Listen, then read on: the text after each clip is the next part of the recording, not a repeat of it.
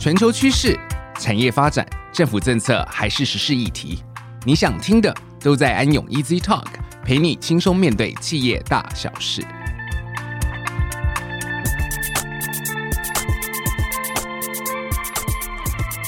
各位听众，大家好，欢迎大家来到安永 Easy Talk 的安永企业家讲群英叱吒。我是安永联合会计师事务所审计服务部的副营运长林树文。今天很开心，我们可以访问到一位非常特别的来宾哈，Jennifer 是我们二零一六年的安永企业家奖的得主之一。那当时其实有机会可以认识 Jennifer。那首先我们先欢迎一下 Jennifer 王念秋王执行长。大家好，我是 Jennifer 王念秋。Jennifer 很开心哈，就是我们刚前面其实会前我们就稍微简单的先聊一下。没想到这一段期间，二零一七到现在已经这么多年啊，在这个疫情期间，那啊，我想应该是相当的辛苦了哈。那当然，其实我也看过观光局的一个统计资料，其实也很惊人。我们在二零一八就是疫情的时候，二零一九一零八年以前来台的观光人数都是好几百万人，结果没想到疫情的时候，到去年到今年，甚至都只剩下十几万人。即便统计到现在哈，那个人数是。很夸张的，大概悬崖式的降低了哈。那我想对 hotel 的经营是应该是非常艰辛。嗯、那我想说，如果方便的话，我们就第一题先来破题了解一下，就是说这样的产业，然后对您的整个的影响。那当然，我也知道这段期间，我们 home hotel 其实不仅固守我们原来饭店哈这边一样屹立不摇之外，我也知道您这边也有在其他啊花莲这边又做了一个新的展业。嗯、那我们后面可以再来聊一下，就是说后续整个 hotel 的一个发展的情况。OK，所以先谢谢你们邀请我来，对，因为一突然刚想说二零一六年，我觉得刚好二零一六年到现在，其实我经历人生还蛮多大的事情。我记得那一年我被入选的时候，是我怀孕。哦，对对对，没错，怀孕那一年所以我人生经历了呃做妈妈，然后一些呃私人的一些生活上面的经历，然后。再碰到疫情，我觉得这段时间其实冲击很大。嗯，我永远记得二零一九年其实是 Home Hotel 有史以来做最好的一年。呃，应该说大安啦，哈，大安那时候我们新馆二零一五年的时候是我们开幕的时候。嗯，然后我们在二零一九年终于就是非常漂亮的成绩出来，没错。对，所以我记得那年的年底我还非常的开心，就是我们。超出我们的预算达标，嗯，嗯，然后二零二零年的一月就听到风声，没错，有一个、嗯、呃 COVID，那唉我觉得那个真的是一种你无法预期，就是那种高点掉到最低点的，嗯、因为它在短短的一月份到二月就从最高点降到最低点，几乎就是零，嗯，我们 border 关起来这样子，我记得是对，没错。那我们真的在短短的二月、三月、四月。三个月吧，就是把我们前面累积几年来的营收全部赔掉了。哇，对，那那这个真的是，我觉得有时候对对，我觉得在回想那段时间是真的非常的一个煎熬。嗯、然后呃，我觉得所有的在我们观光产业的人一定都是一样的感受，嗯、那种煎熬又很难形容，是因为它是个未知数，你从来没有碰过这样的东西，然后你不知道它什么时候会结束，不知道未来会发生什么事情，嗯、所以。很茫然，嗯，很彷徨。嗯、我自己真的认为，撑到今天的所有的这种观光产业的业者、饭店业者，真的很辛苦，也很、嗯、很伟大。真的撑到最后，你没有 shut down，然后还能够有部分的员工，然后呃，对，还要跟着你。嗯、因为我觉得再怎么样。我们做一个企业做厂商，其实照顾员工是很重要的一件事情嘛。嗯嗯、那我们尽量努力，但是在那段时间，其实真的经历了很多人情冷暖嘛。嗯、我觉得任何经营者、经营者都一样。嗯、我觉得也做了很多的学习，嗯，所以蛮深刻的。我觉得这 这几年，对啊，对啊，没错啊。因为确实在这个 interview 之前，其实我也有看过观光局的统计资料，就回应您刚刚讲的，确实在二零一九。就那一年还没有 COVID 以前，其实那一年我们的台湾来台的观光人数大概有八百多万人，嗯，嗯，然后来到二零二零，也就是 COVID 那一年开始最严重的那一年。当然，我们台湾有 quarantine 是到二零二一啦，可是二零二零我们就开始边境就开始有管制。嗯、那一年也因为全世界各国的 COVID 在严重，所以那一年我看观光局统计，我们来台的观光人数其实只有一百五十六人次。你可以想象降到只剩一百多人哈。这个如果除非我查的观光数据有错哈，不然其实只剩一百五十六人次。那现在逐渐，即便来到现在一百一十一年哈，然后来到十月，其实也不过才回来十几万人数，然后那不过就是真的是觉得蛮蛮蛮辛苦的哈。不仅是海啸第一排了，而且其实就是海啸就是直接淹过去的 的那一排。我觉得这一点，我觉得也嗯。我们当然一个转机其实是有防御旅馆这个选项的那、嗯、那个时候，对。然后我觉得那个是算给城市的这种 city hotel 一线升级了。嗯。但我要说，其实我觉得各家饭店一定都有经历过，就是要不要转防疫旅馆的这个挣扎，嗯、因为大家都会怕，对对，都会怕。然后你会担心，我曾经做过防疫旅馆，嗯、万一有一天不要做防疫旅馆的时候，嗯、旅客会不会怕？嗯。好，就是你曾经做过防疫旅馆，嗯、那我觉得那段时间。我就比较是辛苦的是，我觉得当我们在从一般旅馆要决定转成防疫旅馆的时候，其实我们的员工我们有跟他沟通，嗯，就说做这件事情是为了让公司可以继续活下去，嗯嗯。那当然我们不勉强员工要做这件事情。那如果你愿意的话，我们一起；但是不愿意的话，我们之前没有关，就是没有问题。但我觉得那个对我来说的心路旅程有一个还蛮深刻的一个 moment 是说。呃，我们以为我们的出发点是为了大家有工作、有钱能够赚。就我们开完那个公司大会，第二天就十几个人递辞呈，哇，不要做。Okay, okay. 对，那我觉得在在那一个 moment，其实我心中是有冲击的。嗯、我会觉得，哎，我的出发点都是为大家好，嗯、但是没想到，我觉得，哎，好像。很多人不需要工作，就是对，可能会会，但是我当然可以理解说，是，有家人嘛，嗯，你在防疫旅馆工作，你万一带回带这个回家怎么办？对，所以我大概一天的时间去消化，我觉得，哎，我可以理解他们的出发点。但我们希望在做决定的时候，或者做什么时候，我觉得问心无愧就好。嗯嗯、对，我的出发点是为员工好。嗯，就算他们跟我看的角度不一样，我觉得也没有关系。嗯，好，我们做到的本意都是好的。嗯、那这对我觉得在未来的后面的这三年，甚至到现在，嗯。在经营上面，跟员工的理念上面，我觉得对我有一个很大的一个定调吧。嗯，对，OK，嗯，真的很辛苦哦，要做这么样大的一个抉择。那因为防御旅馆，因为确实那时候因为职务上也会互动到其他旅游业者，他们也是会有一个 concern 说，哎，那如果我现在做防御旅馆，那我后续 疫情结束之后怕，哎，会怕，我会说，哎，那那会不会呃，旅客再回来的时候会知道，哎，我们前身是住过防御旅馆。嗯不晓得 Jennifer，你这边你的想法跟英英知道？我觉得在那一刻，就是大家的理念都是先活下来，嗯，对吧？你要活了才可以有后面的后面这些担心。你死掉了，这些都是不用想了，对，没错。所以先活下来。那其实做防疫旅馆，我觉得是一个你要很坚守个道德的事业。我的道德就是你不要害别人染疫，嗯。所以我们坚守的是每一个政府给我的 SOP，我都做到。嗯，好，人要怎么区隔啊？几楼的人跟几楼不能够碰到啊？然后再来就是每一个房间 check out 之后，我需要滞留多少的时间，让它就算有病毒好了，它好像几个小时它就会散掉。散掉。那当然我们进去都消毒，什么紫外光线要什么，就是我们 SOP 都做做到。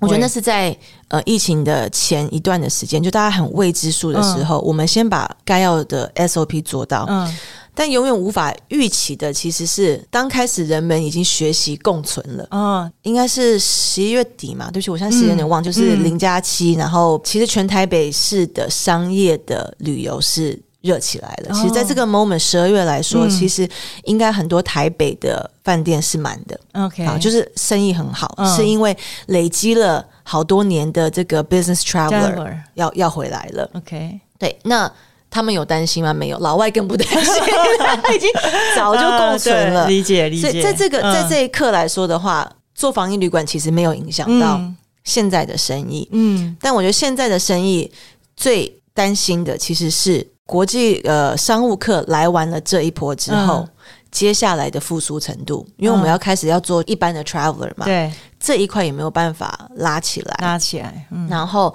再来，其实是我们的服务人员这件事情，因为每一个饭店或是其实很多产业啦，都在缺少人员工这件事情。嗯、对尤其饭店其实最讲究服务的一个行业之一。嗯嗯嗯、对，那就是你刚刚讲了一句我觉得很贴切的一个话，就是说先存活。嗯、其实如果啊，我们在谈企业永续嘛，那企业永续其实永续的过程中，其实一定有很多 up and down。不管是产业的冲击或自身面对到竞争者的压力等等，其实都会有很多的转折。那我觉得 COVID 的转折，老实说，真的我们在商业这么久，从来没想到，二十一世纪会来一个所谓的 COVID，类似早期的黑死病这样子的一个这么大的人类传染疾病，那导致大家边界都要封起来。嗯、那我们本来观光产业这一块，其实仰赖的就是国跟国之间大家的交流，所以这样子的一个冲击，确实真的就是一个生死存亡的一个自己。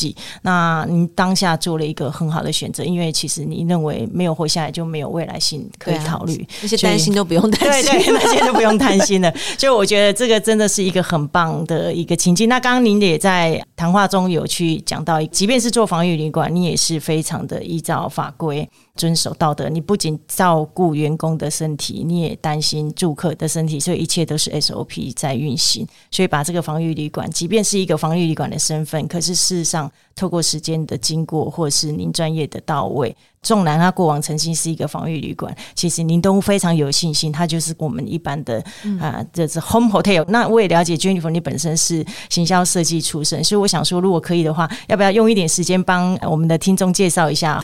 呃。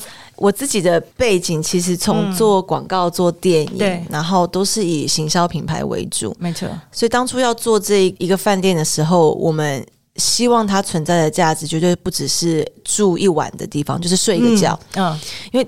当你睡个觉，其实你就是有一张舒服的床，嗯、然后你的热水够强，然后你早餐 OK，其实就好像就差不多了，对，差不多了，对。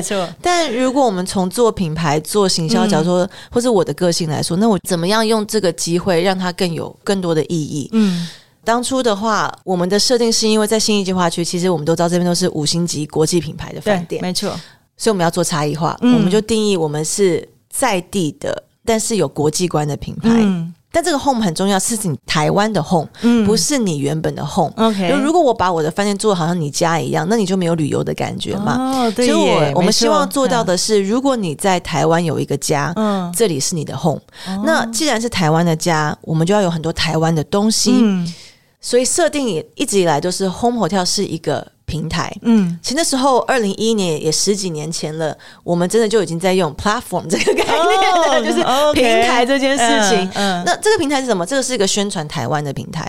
宣传台湾平台之外，我们希望可以帮助台湾的品牌、台湾的设计师，就是让国际人士知道台湾的好。嗯。那因为我自己本身我也是嗯，算小留学生，我在国外长大，我在台湾到十岁，嗯，然后我十岁到二十一岁我在国外，嗯哼，所以我刚好那是一个中间点，一半一半的时候，嗯，嗯，我觉得台湾很棒，可是你在国外的时候，那时候就是好笑的就是啊，Thailand，比如说台湾啊，Thailand，对，就那个那个年代就是、嗯、哦，或是啊什么 Made in Taiwan，对你知道吗？就是嗯，不好的东西还是什么的，那。我们有个是，我说不是这样子的，啊，二十几岁，我说不是这样子，我们应该让更多人看到台湾好的地方。嗯、所以在 Home Hotel 里面，我们从设计师，从我们的沐浴品、嗯、家具，我们尽量都选择台湾品牌。对，对，因为那时候我们刚开始二零一一年的时候，没有人知道我们是谁嘛，所以我们大概达到百分之六十吧，六七十可以做 Made in Taiwan，就是台湾品牌。哦、好，我台湾品牌，然后台湾设计师，台湾什么的。嗯就选择台湾好的，对，我们也不去盲目说台湾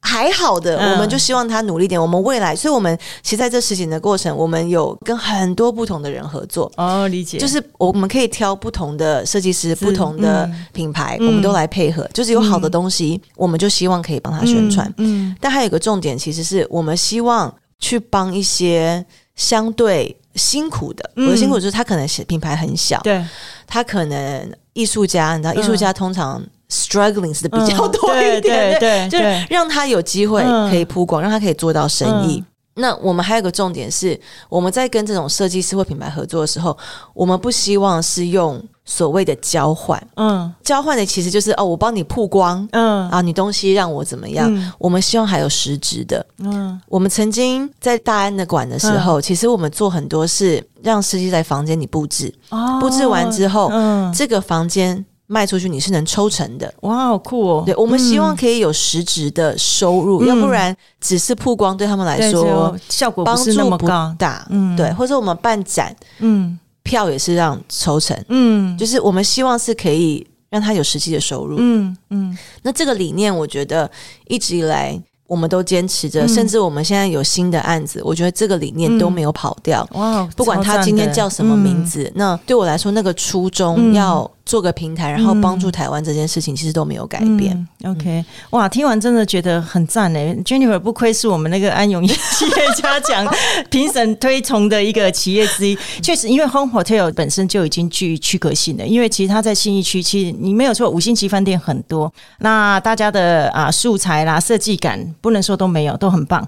可是呢，我觉得 Home Hotel 就有它。独树一格的地方，那最棒的地方就是，我本来以为 home 是要营造，哎，旅客回到您的 hotel 有回家的舒适感、温度感之外，其实原来您的 home 其实还是有一点点层次上的差异。意思是说，我其实也不是要取代你家里的 home，而是你来到这边，你有住家的舒适感，但其实你可以略来自透过我周遭元素的配置，你可以知道你是在台湾。我们台湾有很多的当地特色，所以你把这个理念带出来，我觉得这个真的是超棒的，因为真的，其实我就觉得，呃。过我们谈企业社会责任嘛，那现在谈到 ESG，那其实这整个的氛围其实就是在一个共荣。这是创造大家都赢的一个概念。那我觉得没想到你在二零一一年，对，在设计 Home Hotel 的时候，你就把这个概念带出来，我觉得真的超酷的。尤其您后续在追加补充的这个平台，你也在扶持后续的台湾的一些新创，好、嗯，或者是一些比较辛苦的啊设计家或创业者。那你把你的 Hotel 当做一个平台，让他们有机会来这边展示他们成果，甚至你不是只有曝光机会，还可以创造有利润分享的一个机制。哎，这个真的。我觉得是真的超棒的亮点，谢谢真的，我真的觉得，呃，这么早就其实去注意到一个企业的繁荣，其实是需要大家共好。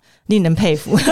那因为我们带到企业家嘛，我就忍不住想先回来一下我们那个安永企业家讲，因为我知道经过那次洗礼之后，就是我们有很多的互动嘛，哈，参观学，然后到公司正面去了解啦，然后你也分享你的理念。那当然这中间你也遇到很多的参赛者啊、嗯，我我想我们也是主办单位之一，然后也想利用这样子的一个情境，就哎吸收一点啊回馈，就是说您在这样子的一个历程中，你觉得啊有没有带给您什么样的一个收获，或者是？是启发。其实我觉得那一年，嗯，呃，我要参加的时候，我其实不知道那一个评审的流程哦，然后就是知道我就哦，好啊，哦，好，OK，我试试看。然后我永远印象很深刻。然后第一个 interview 的时候，呃，我们家的呃行销说，哦，对，那个我准备的会议室。我说、嗯、为什么会议室？他说哦，因为好像来了八个还十个 评审。我吓到，OK，我有点，我就说，哦，这个好 serious，然后我觉得我有点没有心理准备，因为你好像坐在那边，然后每一个这些重量级的企业家大佬在丢问题给你，嗯，然后其实那个当下，我觉得 我好像没有 准备，心里没有准备好要面对这一个，那但对我来说就是没关系嘛。我做人，我们都是诚实以对，我就有什么我就讲什么。那如果觉得、嗯、呃不达到标准也没关系，那 就我就是这个样子。对，所以嗯、呃，我觉得那时候一是我很惊讶这个 scale 跟他的认真程度。嗯、我说实话，我也经历过很多所谓的呃奖项啊，你有没有兴趣啊？那。我认为安永这个奖，我说来真的吧，很很真实。我的真实是，我觉得，他真的是从很多的面向，嗯、然后去了解这个企业家、嗯、或是这个经营者有没有符合到你们的理念。嗯，然后我就在那个过程当中被问了很多的问题，是让我有反思的。哦，OK，就是当这些比我更有经验多少的老板们、企业家们来问我，你有没有做到这些，或你的看法是什么的时候，其实那个当下。他帮我整理了很多我自己的思绪，哦，对，或者是给了我很多意见。嗯，我记得那时候潘思扬董事长也有跟我分享一些，他跟我聊完之后，他觉得，哎，你的方向可以怎么走，真的是收益很多。然后在那一刻，其实我觉得很多的建议，尤其是像带人或者是。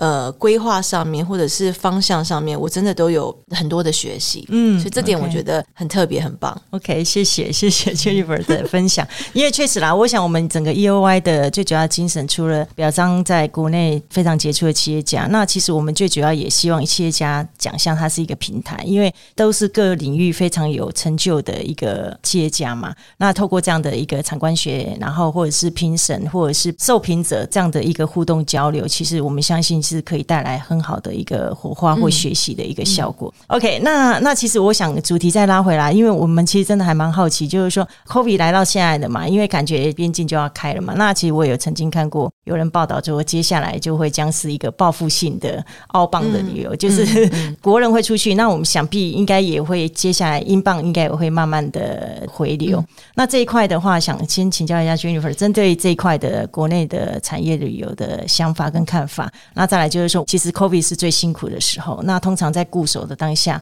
感觉是在黑暗嘛。那黑暗的过程中，你又可以看到未来的光明性，然后愿意在这个最黑暗的时候，然后勇于跨出，然后去投资。哎，那这些的起承转合啦，是不是方便可以跟我们分享一下？嗯、然后地点的选取啦，等等，还有 OK，先讲我觉得市场好了。OK，嗯，现在的确是有一波真的就是受不了关了，你就要出国了。但未来要观察的是说，它是不是这一段时间而已？嗯。因为以前我相信一年我们可能出国过三四次不为过，没错，就是尤其是很爱，就从我们国台湾人都爱出国，没错。那透过这三年，其实很多人也回馈是，因为这三年我才知道台湾有很多很美好的地方，嗯，很漂亮的地方，嗯，好像也不用飞这么远去做某一些事情，嗯，但这都是未知数，嗯，所以我们要观察的是，就算现在边境开放了，我们到底出国的次数。会不会有影响？会不会回到以前那样子？Uh. 会不会因为这三年对台湾的好感度增加，oh, 我们愿意多把旅游的一些钱预算、呃？以前可能三次出国，我可能会不会可以两次出国，一次留在台湾里面？好，这是要观察的。再来是，我认为现在的飞机票的价钱，嗯，其实近期来说，大家先是杀一波，嗯，我觉得我可以理解，就是你刚复苏的时候，我要先抢生意嘛，我先垫，对，所以像各航空公司先杀一波，生意先进来。对，可是就像饭店，我们赔了这么多年，嗯，这个一直在降低价钱这件事情，可以维持多久？我我们认为我自己，但产业有人在看啊，就是嗯，飞机票价这个东西势必。到一个时间，它是会有反弹的，嗯，就它一定要去持续反映它的成本跟之前的损失嘛，对，没错，呃，所以有人觉得说过年这一波你还可以抢到便宜的，嗯哼，但是到了可能暑假，嗯，就不一定，对。对，好，这个就是继续要观察。哦，了解。那这跟航空公司其实他们的运作也有关系。嗯、那呃，现在时间点其实航空业也流失了很多人。嗯他们也需要慢慢复苏，可能你现在想飞机票还订不到。对，没错，听说光是日本就有很多航线都还没开出来。对，所以这个也是继续观察的东西。嗯、那我们开幕的时间点其实很尴尬，就是刚好在大家要往外飞，嗯、对，然后但是那个国际旅客还没有进来的时候，没错。但有时候这就是命嘛，你什么时候签约，什么时候来，就是你不知道。对，嗯、那。我们看的是更长远的事情，嗯，对，所以我.我觉得国旅对我来说势必会调整一波。我的调整是、嗯、这三年来大家只能在国内旅游，嗯，很多他可能选择要住的地方、玩的地方，他别无选择，嗯嗯，好，所以你可能不用自己做太多，客人就送上门了，了解，对吧？就是因为我别无选择嘛，我今天客满了，还有什么我就订什么，订什么，没错。但现在变成是。哎，客人有选择喽，嗯、我住不到我想要住的，我可能可以出国。对，会逼死我觉得现在之前可能就呃生意相对好做的产业、嗯、或者是一些呃旅馆旅宿啊，嗯、他们也要 upgrade 一下了。嗯，对。那国旅可能还是像我说的，他还是会留部分的预算在国内旅游。嗯嗯。嗯然后因为票价，因为什么东西，嗯、我在我在台湾玩就好。嗯。但他就选择他。真的想要去的了，嗯嗯、啊，不是说那种都订满了，我只能订这一个。那我们自己就要 upgrade，嗯，我们要更有特色，嗯、我们的服务要更好，嗯、我们要做到让客人愿意选择我们。嗯、我认为是这样子评估，就这样子。哇，我觉得很多的产业的经营者都经过了一段很辛苦的时间，嗯、然后那个时间其实是心里面的东西，嗯，因为有时候反而我们。对外是不能够表现太多的，嗯，对，尤其你有员工的时候，对，所以很多时候我们就放到心里面。嗯，那在心里面其实是会逼出病的哦，好，你可能会因此而影响到你身体的状况，其实这都是有的。哇哦，那当然只是在华人的世界里面，我们有一点想去避免讲这些东西。嗯，对。那我每次都说，其实你说你啊，我肌肉酸痛，我要去按摩，哦，大家都可以讲得很开心，我要去按摩。反正我就是因为我肌肉酸痛，我去治疗嘛。那我说我心情郁闷的时候，你好像不讲不讲，然后比如说我心情郁闷，我需要去做一些事情让我的心情好一点。大家会觉得好像是 weakness，好像很负面，对，有一些刻板印象，其实是很 OK 的。所以，我其实另一个我们希望是希望这三年的下来之后，我觉得我们要更正式面对心理、身心灵这一块。嗯，那我这三年我自己经历过很多情绪的起伏。我朋友拉我去一个所谓的排毒营，他说你需要休息，你需要放松一下，要做瑜伽，吃有固定的吃，要冥想，要什么。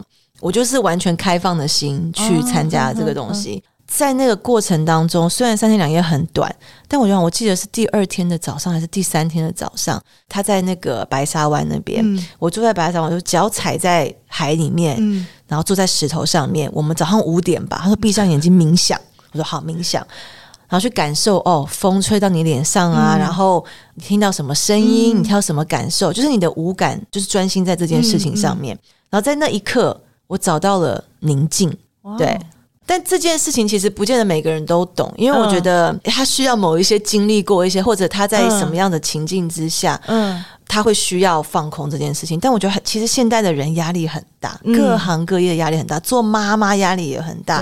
我们碰到一个客人，护士，他一个人来，他说：“我需要休息，我就需要放空，我需要安静，我需要一个人，就不要有人来烦我。”嗯，对，然后。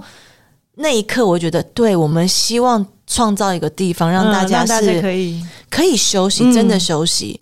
我觉得我们台湾人对于国旅或是出国旅游，我们每次都会进入到一个放假后比放假前更累啊！真的，对对对的状况，对对，就是为了要踩点啊，你知道吧？好像就去到哪里就非得要塞满，我可能七点吃早餐，对，然后我要玩到晚上十点回到饭店，对，然后第二天再来一次，对。那我自己认为说。台湾的社会或是我们的经济能力已经进步到一个程度，是说，对某些时候我要去旅游，我就要是塞满满的。但是呢，出国已经不是一个什么难事情，我们都有足够的收入，让我至少可以偶尔出国一两次，嗯、近的远的。嗯，但我们从旅游里面可不可以开始放一些度假的时间？那度假其实就是休息。嗯，我觉得国际人士，尤其是欧美人士，他们可以去巴厘岛。然后关在那个 resort 里面三天两夜，什么都不出门，出门嗯、我就在游泳池旁边，嗯，然后喝点我的什么 Mai Tai，然后你知道吗？看看书、按摩，嗯，三天两夜过了，我不要去拍什么照，我们要踩什么景点，嗯、我今天是来度假的，嗯，对，嗯，所以我们在做一个希望可以挑战我们国人的旅游形态的一个产品，就是我们可不可以？在你的这个行程当中，放假假期里面，是不是有可以留给自己是度假的时间？不见得是要旅游，就塞满满的，对，塞满满。那它的定位，我另外一块很重要的，其实是在讲平衡。嗯，啊，我们秋秋僧侣的 slogan 叫做 Balance Your Flow，希望来这边你可以找到平衡。我们客群很广，你知道，我有亲子，我有什么，我都可以来。只是那个形态，我们尽量让你希望是可以有。休息跟相处的时间，嗯、对，然后他很多的活动，我们做的比较深一点，嗯嗯，啊，或者是我们带入一些身心灵的东西，嗯，嗯。不瞒您说，因为其实之前也真的不知道球球，那因为刚好今天要要跟您一些互动嘛，我就上去看一下官网的一些介绍跟图片，那我觉得他真的很吸引人，因为他诉求很明显，希望就是一个啊养心。好，然后平衡，然后慢下来，好，不一定要有很多地方要踩点，或许可能附近也没有太多点可以踩点。拍谁？好，就是我觉得它的美景本身就是够吸引人，可是这个东西前提要够静得下心。是，嘿，那整个房间的设计 layout，我觉得也很不同于一般常见的旅宙的饭店。嗯、一般旅宙饭店会喜欢把房间弄得就是好像满满满的，然后好像有很多随处可得的一些小东西，然后来、嗯、来强调它的设计感。而是我觉得它的设计感这一块。我倒也蛮想听听您当时设计的缘由。嗯嗯、在设计上面来说的话，我觉得，我觉得不去抢那个自然环境该给你的东西。嗯 okay、然后我我希望是这样说，是留一个空白。嗯，对，你的生活里面如果有一个空白的的的空间跟时间，嗯、那其实秋秋森林里面有一个很大的重点是，它是台湾第一家真的结合 resort 跟 retreat。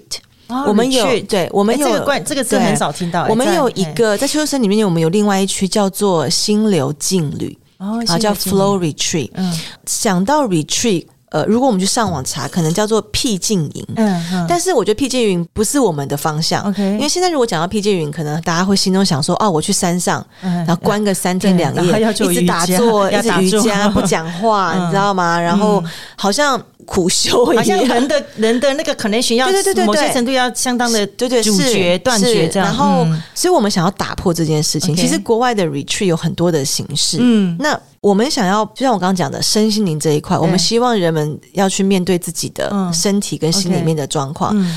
这个 retreat 里面的话，我们就有做不同的 program。嗯，好，我们有做这种三天，它是 all inclusive，就是可能一天就有午餐，然后你来这边你不用多想，就像我去参加的，你不用想，反正你早餐什么几点做什么什么，你就可以放空，你就跟着走，然后中间是你就可以休息的时间。那这有一般的所谓的 wellness，、嗯、那 wellness 就是它可能会加一些瑜伽跟 meditation，、但它不是很 hardcore。哦，理解。那我们希望你可以做到的是。嗯你其实也是来度假，你也是来玩，嗯、只是你的玩的过程当中，你做一些对你身体跟心里面好的事情。嗯，所以你只要把它想说，你还是来玩。嗯，你不要有这么多很多，呃，我在僻静，不是这样子的。对，嗯、我们会把课程都安排好，嗯、可以让你就像我说的，就是我我那三天两夜得到的休息，嗯，放空舒缓，嗯。那如果你想要做的更进阶，嗯、就是排毒课程，嗯、我们呃从四天三夜、五天四夜到一个礼拜的，我们都有。哦，也都有。我们是走阿育吠陀的排毒的系统，嗯、所以里面从 SPA 呀、排毒餐呐、啊，嗯，应有尽有。嗯，那啊，我刚刚居然忘了讲，我们有个很棒的特色，是我们有温泉。哦、那它其实是在日据时代就挖的是二子山温泉。哦，然后我们那边的水质什么都很棒，很棒。哦、所以在整个你来休息的过程当中，嗯、我们还有温泉可以泡，然后它也是一个你可以做的事情。嗯，那这样听起来，整个诉求就是说，其实我们还是一个休闲饭店。但我是有主题性，就是说，希望你在这整个的体验过程中是一个 slow down、嗯、慢下来的，对对，哎，去体验周遭的好山好水，甚至如果愿意的话，你有很多的课程是可以协助做一些身心灵的放松的一个出发点。我觉得还有一个重点是说，嗯、我们希望产品线上面，我觉得以产业来说，嗯、我们希望在这样子的那么多的竞争的产品当中，嗯、我们希望切出一块比较有特别的是。我把它定位成是一个度假村跟 glamping 或 camping 的中间的一个产品，对，就是我们希望可以给你接触大自然这件事情，但是又有 resort 的服务、住宿，然后 service。因为我们其实刚前面有在谈饭店业，其实即便我们连我们事务所或是各行各业，其实大家都有共同一个概念，嗯、人力资本是相对在所有的资本市场里面最重要的一个因素之一。嗯、那不晓得您在这一方面，尤其我们的经营据点扩展到东部，那这一块的经营理念带给你比较大，你觉得有有挑战的地方啦，或者是一些所谓的困境啊？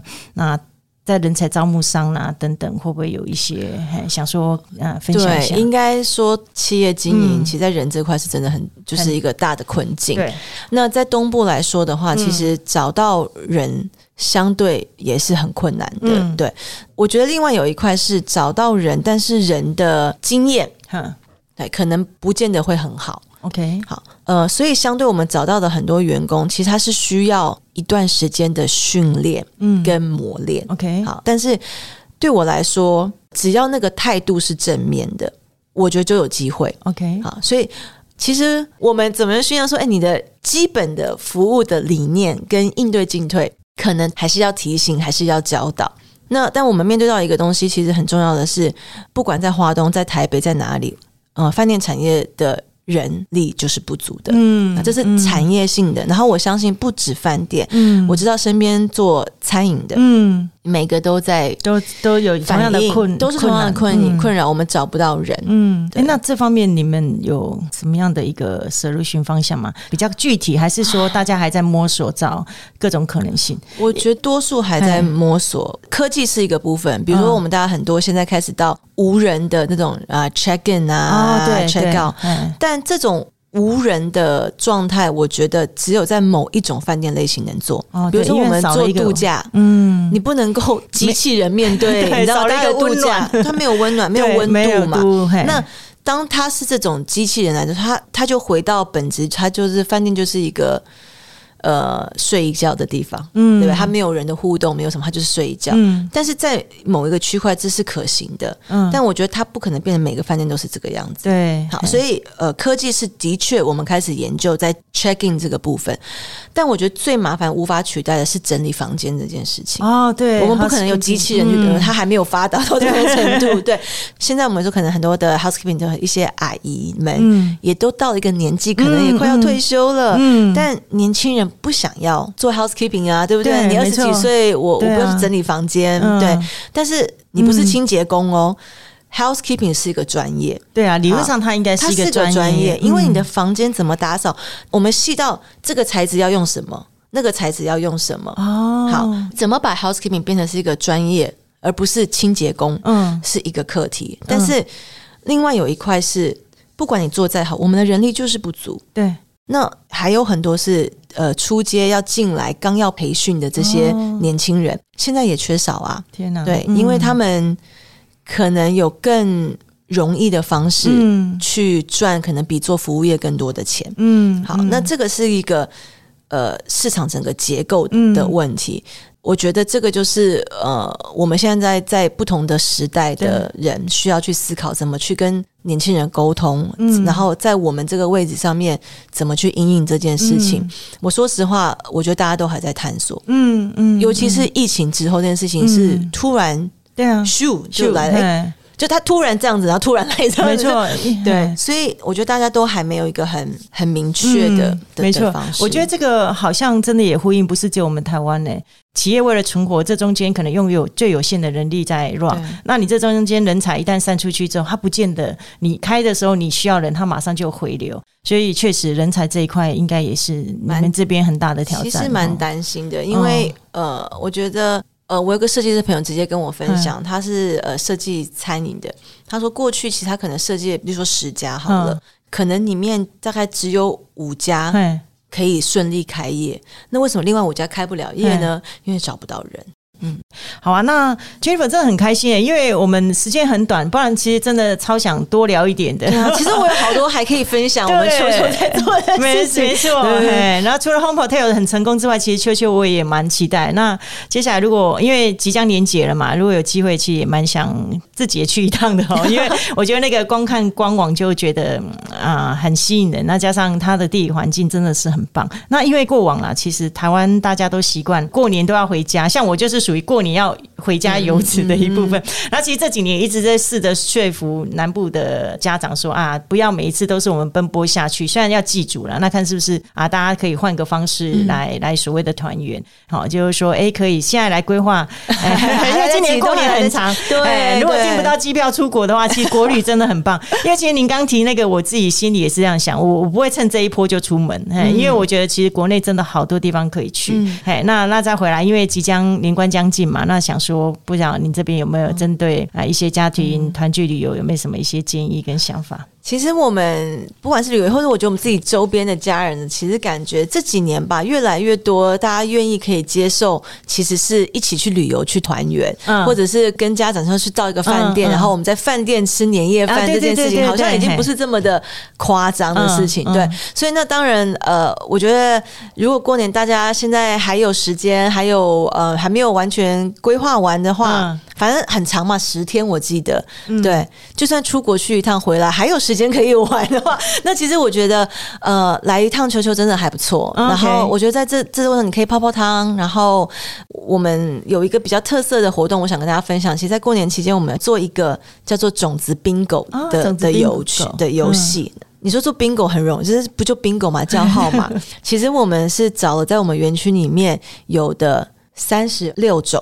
的种子哇，好酷哦！就是我整个园区里面就保证你找得到这些种子就对了。嗯、然后呢，我们会介绍给你，之后呢，你就园区去找。你就可以自己连那个线，就是如果你把它连成一条线可以得什么，五条线可以得什么。哇，太赞了，太赞了！所以我们其实其实希望教育你认识更多的植物的话，嗯、另外是去园区里面探索，去接近大自然。嗯、然后我觉得是合家可以一起去玩的，去、嗯、去探险嘛。对，带着小朋友，带着、嗯、家人去探险。嗯、所以我觉得是一个蛮特别的一个相处模式。OK，然后另外有一块是。